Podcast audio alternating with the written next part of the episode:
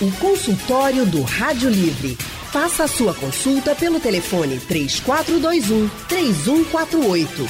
Na internet www.radiojornal.com.br. Consultório do Rádio Livre hoje vai tratar sobre a relação da anemia falciforme e a saúde bucal. A anemia falciforme, gente, é uma das doenças hereditárias mais comuns no mundo.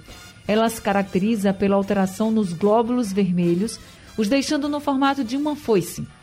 Em Pernambuco, a cada 1.400 bebês que nascem, um tem anemia falciforme, segundo o Ministério da Saúde.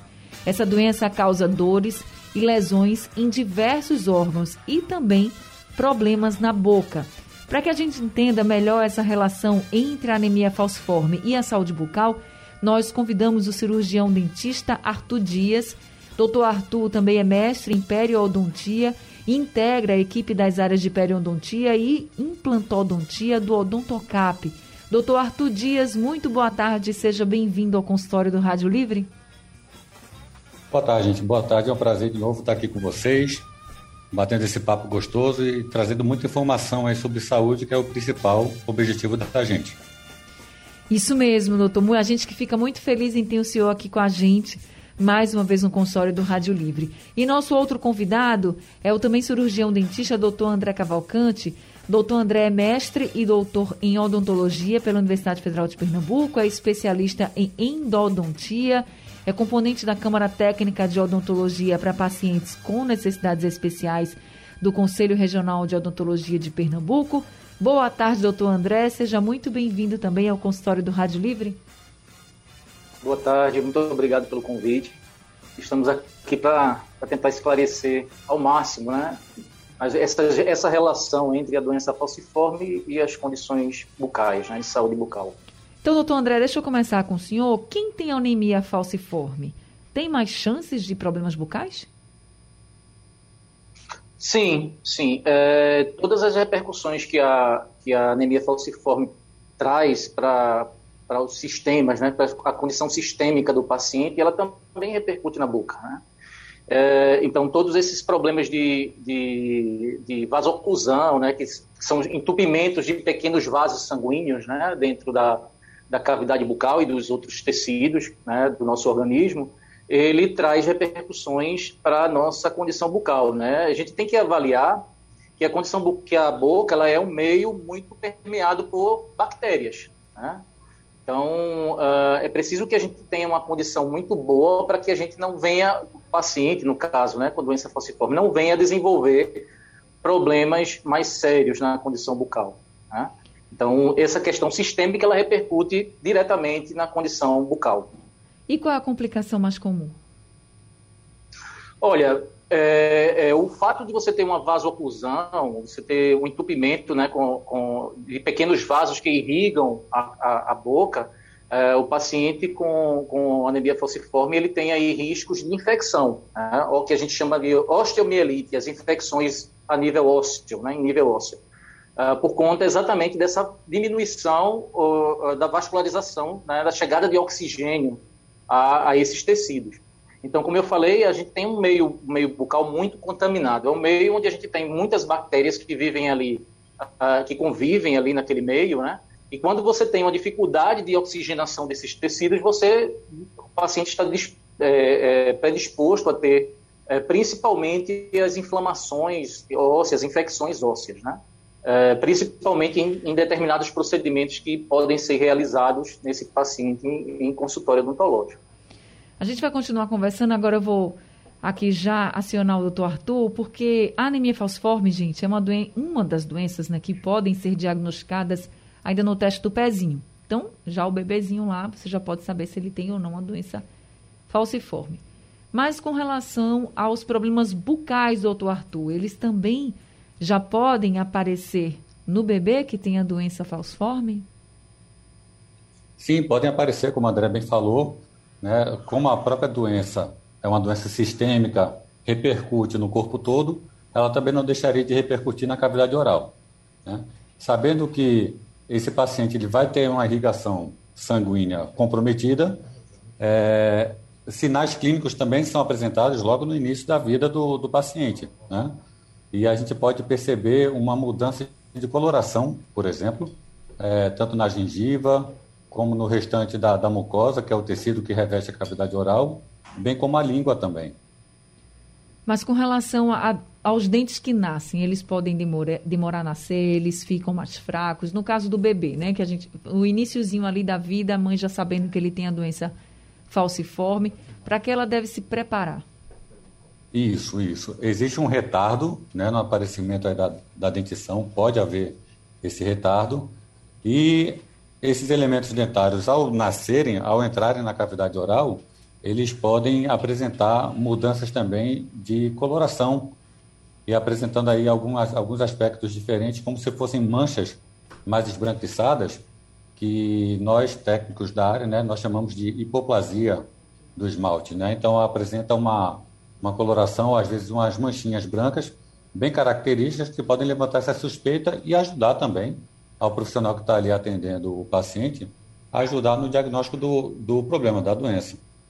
Tem como reverter, doutor Arthur? Infelizmente não. Né? Infelizmente a, a anemia ela tem um controle, né? com relação a essa coloração, a anemia estando controlada, o paciente pode apresentar essa, essa coloração da mucosa e doce de língua normal, porém, é, a hipoplasia de esmalte ela já vem com aquele problema ali, é lógico que é, procedimentos clínicos são reversíveis, né? É, a gente pode desgastar aquela, aquela mancha quando ela avança, quando ela vai para uma outra etapa, a gente pode desgastar. Em pacientes adultos, esse desgaste ele também pode ocorrer. E aí, lógico que vem outros procedimentos estéticos restauradores, mas enquanto bebê não é o momento, e sim uma prevenção de problemas maiores, como cárie, por exemplo. Né? Aí devem ser tomadas algumas atitudes para que essa, essas manchas não virem cárie e não evoluam, é, trazendo problemas maiores ali para aquela criança, para aquele bebê.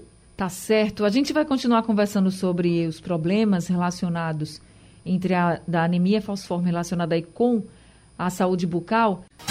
Consultório do Rádio Livre hoje está falando sobre a relação da anemia falciforme e a saúde bucal. Nós estamos conversando com o cirurgião dentista Dr. Arthur Dias e também com o cirurgião dentista Dr. André Cavalcante. E aí, doutor André, a gente estava falando sobre algumas das complicações mais comuns em quem tem anemia falciforme, relacionadas, claro, à saúde bucal, e uma delas é a osteomio... osteomielite. O que de fato é essa complicação, doutor? É, a osteomielite, ela é, como o nome né, sugere, ela é uma inflamação no tecido ósseo, né? E essa inflamação no tecido ósseo, ela pode ser gerada pela ela é normalmente gerada pela presença de algum fator que faça com que aconteça essa inflamação. Então, como eu falei para você no início, a gente tem, tem a cavidade bucal um meio muito contaminado. Né? Nós temos uma variedade de espécies de bactérias nesse meio, e uh, a partir do momento que eu tenho uma dificuldade de irrigação sanguínea para esse tecido ósseo, uh, por exemplo, uh, a gente tem ali a dificuldade também de cicatrização, né? a dificuldade de, de vamos dizer assim, de, uma, de oxigenação desses tecidos, né? E, consequentemente, essas bactérias elas tomam mais, vamos dizer assim, elas tomam mais, tomam mais conta daquele local, né, daquela região, e aí a gente tem o indivíduo mais suscetível a uma infecção, a uma osteomielite. Né? E, e, é uma, uma situação bastante difícil de ser controlada, né? de, de ser tratada. É, é, e principalmente quando esse indivíduo é submetido a algum tipo de tratamento odontológico. A osteomielite ela pode, não, ela pode acontecer não somente pós-tratamento. Ela pode acontecer mesmo o indivíduo não tendo sido submetido a nenhum tipo de tratamento. Né? E isso acontece simplesmente pelo fato de não ter uma irrigação sanguínea suficiente naquela região, principalmente em região de mandíbula, né? que é o maxilar inferior. Né? É um tecido que é, por si só, já tem pouca, vamos dizer assim, uma irrigação sanguínea menos, é, é, um pouco menor do que acontece, do que o que acontece com a maxila. Então já predispõe, inclusive, é, mais em mandíbula do que em maxila a essa osteomielite. Mas tem algum sinal que a osteomielite traga para que o paciente tem, é, pelo menos ligue o alerta? É, ela é, é um, um, dos sinais é, uma, é, a presença de um exudato na região da gengiva. né? um exudato purulento na região de gengiva, né? é um no suco gengival que a gente chama, né? que é aquela região que fica, a gengiva fica em contato com o dente. Então, é, naquela margem gengival que a gente chama. Né? Então, essa região ela costuma apresentar, além da presença de dor, a presença de edema na região, né? de, de inchaço na região. Então, esse pode ser um sinal da presença né? da, da, da osteomielite. Entendi. Doutor Arthur, quem tem anemia falciforme, quando vai fazer algum tratamento no, na cavidade oral, né, na boca, precisa ter mais cuidado? Sim, é importante a gente ter o, o, esse cuidado básico com os pacientes, sabendo que eles já têm, por si só, uma circulação sanguínea deficiente, né? e a gente sabe também que o, o sangue é o principal carreador das células de defesa né, do nosso corpo, então a gente já tem que saber que o paciente ele é um paciente predisposto a ter algumas infecções. Como a André bem falou, é, infecções aparecem, acontecem sem mesmo ele passar pelo tratamento. Se ele for submetido ao tratamento, é importante que, logicamente, dependendo das, das taxas, né, do hemograma do paciente, que o paciente vai apresentar, é, é importante que a gente entre também com antibiótico terapia, né, uma profilaxia antibiótica, para que o paciente tenha não só a resposta do organismo dele, como também a ajuda dos antibióticos para que a gente evite qualquer grau de infecção maior que indesejado para o paciente, né, obviamente, para que ele não venha com, a sofrer com problemas futuros. E que problemas futuros seriam esses, doutor? Poderiam ser, né? Exatamente as consequências de uma infecção. Né? A, gente tem, a gente tem vários tipos de infecção em vários tecidos diferentes também. E quando a gente lida com, com a boca, a minha internet deu um probleminha. Vocês estão me ouvindo bem? Sim, sim, estamos. Quando a gente lida com o tecido da cavidade oral, a gente está lidando ali com dentes, é, gengiva, tecido periodontal no geral, né, que é muito vascularizado, tecido ósseo, e são tecidos sensíveis né, à infecção. Que a gente não, na verdade, a gente não torce de jeito nenhum para que isso aconteça. São, claro. são problemas difíceis, às vezes, da gente conseguir contornar. Vocês falaram também muito sobre cárie. É, muita gente acha que cárie é um problema simples de ser resolvido, por exemplo. E é que é comum. Criança tem, adulto pode ter. Muita gente encara dessa forma. Se é um paciente com anemia falciforme, deve ser encarado de outra forma? Exatamente. André, com sua licença, eu vou continuar aqui no, no embalo, tá? Pode continuar. a palavra Sem já está comigo, eu vou continuar aqui no embalo. É, os estudos não mostram, não apontam que o paciente com, com anemia falciforme ele seja mais propenso a, ao, ao risco de cárie, certo? Certo. Porém, como a gente sabe que a cárie é um problema de origem bacteriana, né? A gente indica sempre que o paciente continue se cuidando, escovando os dentes, com, usando creme dental com flúor, usando fio dental, tendo aquelas visitas recorrentes aos dentistas, mas nenhum artigo científico comprova até hoje que a cárie ela acomete mais pacientes com anemia falciforme do que os pacientes que não têm anemia. Certo. Doutor André, o senhor quer complementar? É, e, essa, e, e, o que o Arthur falou é interessante é a gente pontuar, né? Porque o fato de você ter, como a gente falou, como o Arthur falou anteriormente, o fato do paciente ter uma maior é, propensão a uma hipomineralização de esmalte ou da própria dentina, que são tecidos que, que revestem o elemento dentário, né? Teoricamente, a gente pensaria que ele seria mais suscetível a uma doença, a doença cárie, né? Mas os estudos não nos mostram isso. Né? É, é, a doença cárie ela tem um cunho social muito presente, né? é, visto que assim alguns, alguma, uma parte é, bem bem grande da nossa população não tem acesso aos serviços odontológicos básicos, né? na atenção básica. E aí, é, é, esse, esses, esses, indivíduos, eles concorrem da mesma forma que os outros pacientes que não têm a, a, anemia falciforme para, para ter a cárie, né? para ter a doença cárie. Então, uh, não é um, fator só ligado à doença, né? a anemia falciforme. Agora, com relação aos cuidados, por exemplo, a gente deve, todo mundo sabe que tem que cuidar muito bem da boca, né? A gente sabe que tem que ter o cuidado com escovação, tem que ter a visita regular ao dentista. E vocês estão falando aqui que é preciso sim que os pacientes tenham esse cuidado também. Mas existe algum cuidado a mais? Alguma precaução a mais? Ou não? São os mesmos cuidados que as pessoas têm que ter desde o comecinho de vida?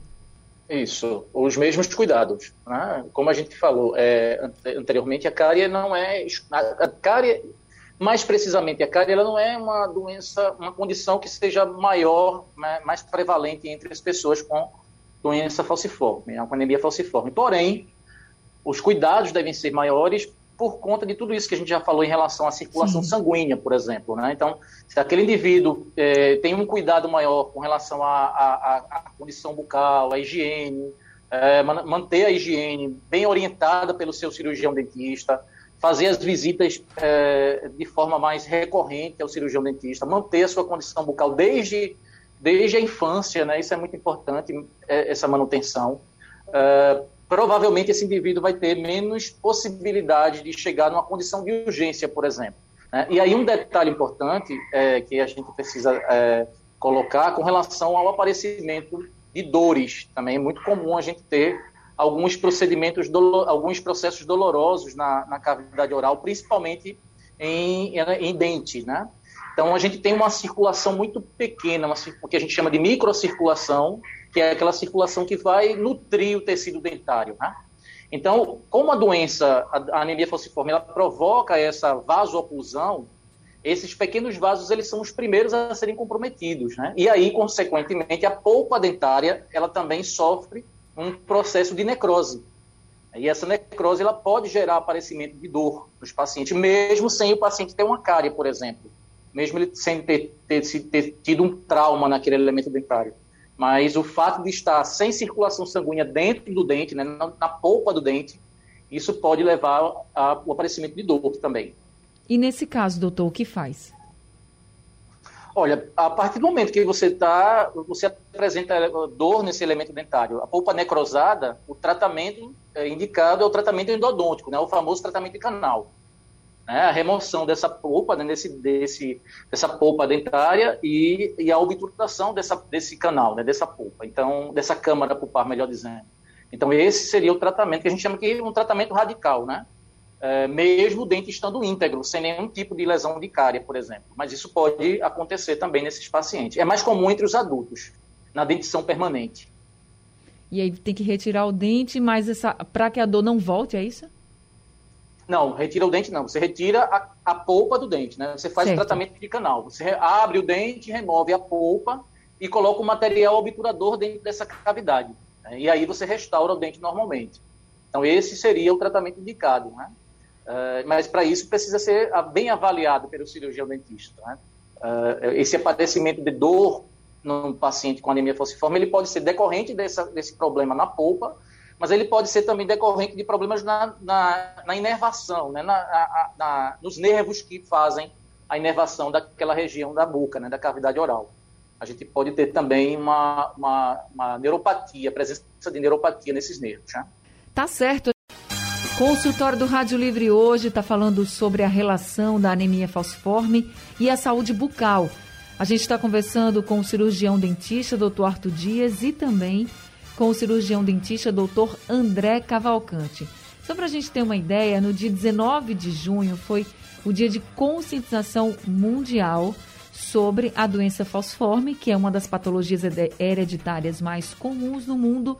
E no Brasil, a gente já está falando aqui sobre as várias causas, o, o que a doença falciforme ela pode causar, dores, lesões em diversos órgãos, e aí a gente inclui pulmões, coração, ossos, rins, fígado, na pele, enfim. Na boca, as evidências da doença falciforme mais comuns, como os doutores conversaram com a gente, são palidez da mucosa oral e a língua que pode ficar também com descorada, lisa, enfim. E os cuidados, gente, bucais, eles precisam ser reforçados. É um paciente mais delicado, existem alguns riscos de infecções Há quem defenda, doutor Arthur, que em procedimentos mais, vamos dizer assim, em tratamentos mais sérios, no caso da saúde bucal, em pacientes com a doença falciforme, Há quem defenda que esse tratamento deva ser multidisciplinar, desculpa. Como, por exemplo, com a participação de um médico hematologista, por exemplo, ele deve ser consultado, pelo menos para que vocês saibam, vocês como dentistas saibam o estado do paciente. Isso é de fato muito necessário? Olha, de fato, todo tratamento, né, a gente, todo tratamento de saúde, a gente vem batendo bastante nessa tecla de ser um tratamento multidisciplinar, né? Uma vez que a boca ela não está isolada do resto do corpo, não é um órgão único. Sim. Então a gente sempre bate nessa tecla, né, em, em conversas aqui, como a gente está tendo agora, expondo um pouco da ideia do tratamento odontológico para o público em geral, a gente precisa lembrar que todo tratamento odontológico ele é sim multidisciplinar. Ele pode envolver outros profissionais de outras áreas, mas mesmo dentro da, dentro da odontologia, a gente precisa dessa, desse intercâmbio de informações e de experiências. Né? Por exemplo, André, é, especialista em endodontia, né? especialista em canal, né? popularmente chamado assim. E eu, como especialista em periodontia, a gente precisa sempre da, do intercâmbio de um com o outro, de informações, de ideias, planos de tratamento diferentes também, né? É, a execução do tratamento, ela é, ela é feita, de fato, é, com essa troca de informações, esse intercâmbio de conhecimento. E, lógico que, quando a gente se trata, é, quando a gente fala de um paciente que tem uma delicadeza a mais, um problema é, fisiológico a mais, a gente precisa sim dessa, desse intercâmbio também com o médico, trocar as ideias com o médico, é, sempre em contato com um médico, com um enfermeiro, de repente, com um fisioterapeuta, enfim, buscando sempre o melhor tratamento, o tratamento mais adequado para aquele paciente ali, naquelas condições especiais. Isso reforça também, doutor, que as pessoas que têm anemia falciforme, ou se é um pai que está nos ouvindo agora e o filho tem, ele precisa dizer também para todo profissional, né? Porque pode ser que chegue no dentista, não, não precisa, não tem nada a ver com a boca, mas precisa sim dizer, olha, meu filho, ele tem anemia falciforme, porque vocês já vão olhar com outro olhar.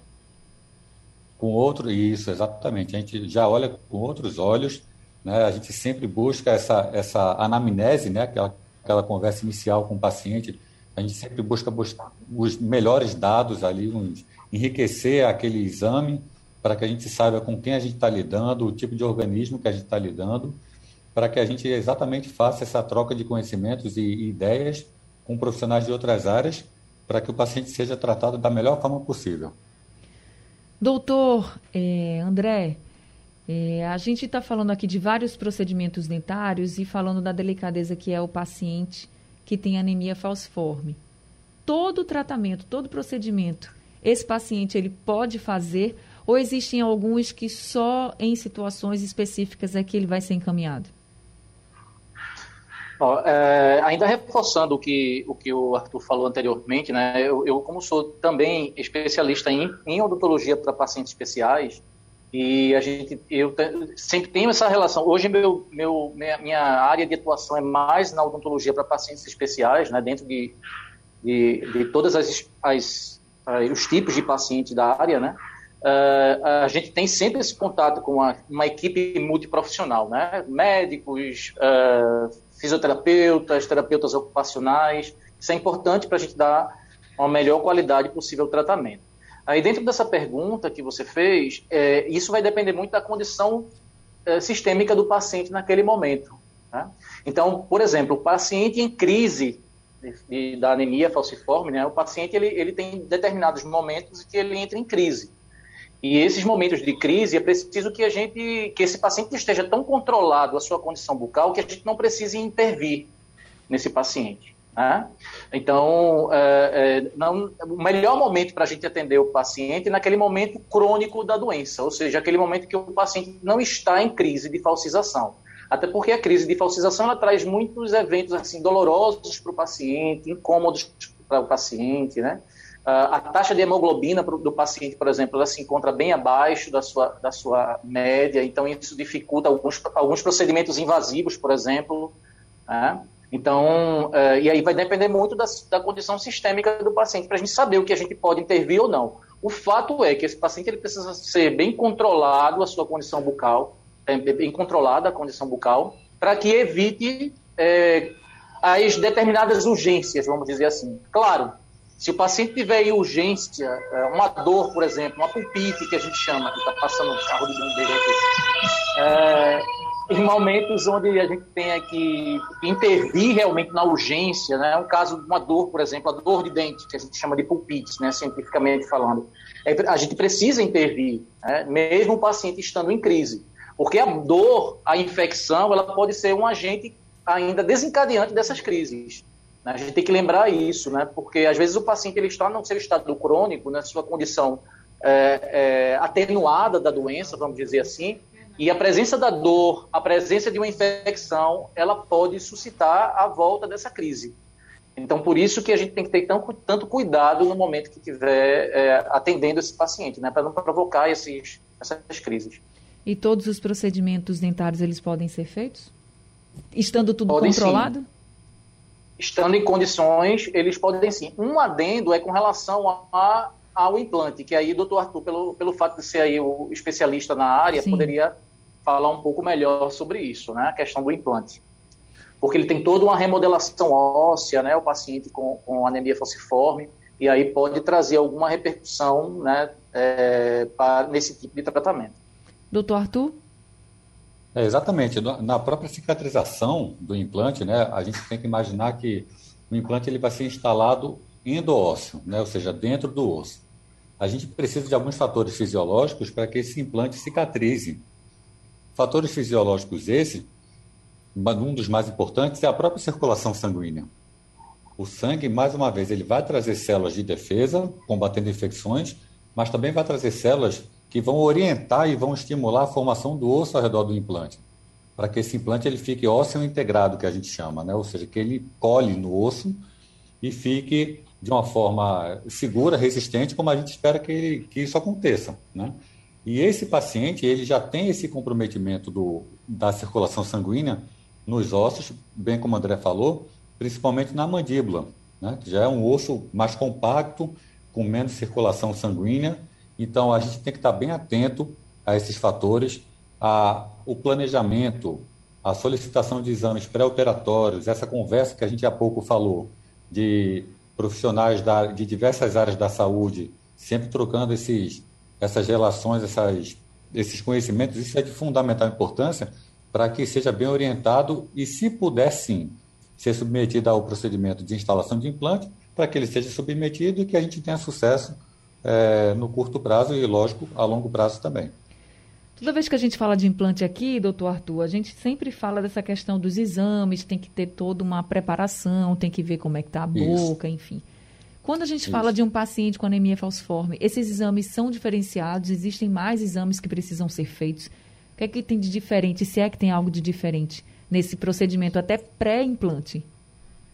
Isso, não, não precisa ter nenhum exame mais detalhado, e sim uma quantidade de exames diferentes, né? Sim. Quando a gente sabe que o paciente, de repente, com anemia falciforme, ele deve ter um acompanhamento médico, então é importante a gente levantar esse histórico dos exames do paciente, de hemograma, coagulograma, é, a gente saber, conhecer o paciente também é, em nível de sanguíneo, né? Sim. Níveis de células de sangue, em células de defesa. Agora, indispensáveis também, como outros exames complementares, como a tomografia computadorizada, que é o exame que vai nos mostrar o volume total daquele paciente ali de osso, se ele tem volume de, de osso suficiente para que a gente instale um implante, tanto em altura quanto em largura, para que dê tudo certo no, no decorrer do procedimento. Há um risco muito grande de não dar certo?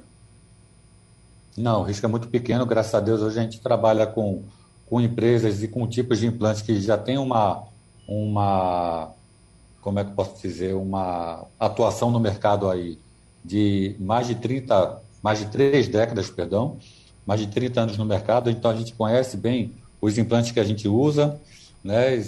continuam sendo procedimentos bem confiáveis.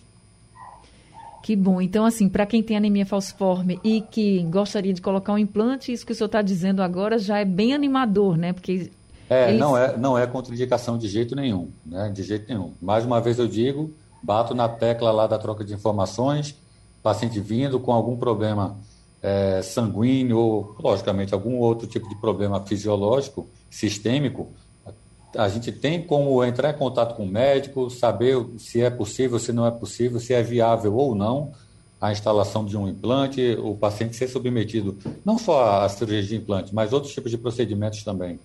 O tratamento ortodôntico mais... também, né? Isso, tratamentos mais invasivos, tratamentos mais duradouros, né? A gente consegue trocar informações com os profissionais e saber se aquele paciente está apto ou não, naquele momento, para ser submetido ao tratamento. Doutor André, o senhor faz parte do Conselho Regional de Odontologia de Pernambuco, né, componente da Câmara Técnica de Odontologia para pacientes com necessidades especiais. Hoje a gente está falando aqui dos pacientes com anemia falciforme. O que o senhor percebe de maior dificuldade, principalmente em atendimento para esse público de pessoas especiais e hoje falando da, de pessoas com anemia falciforme?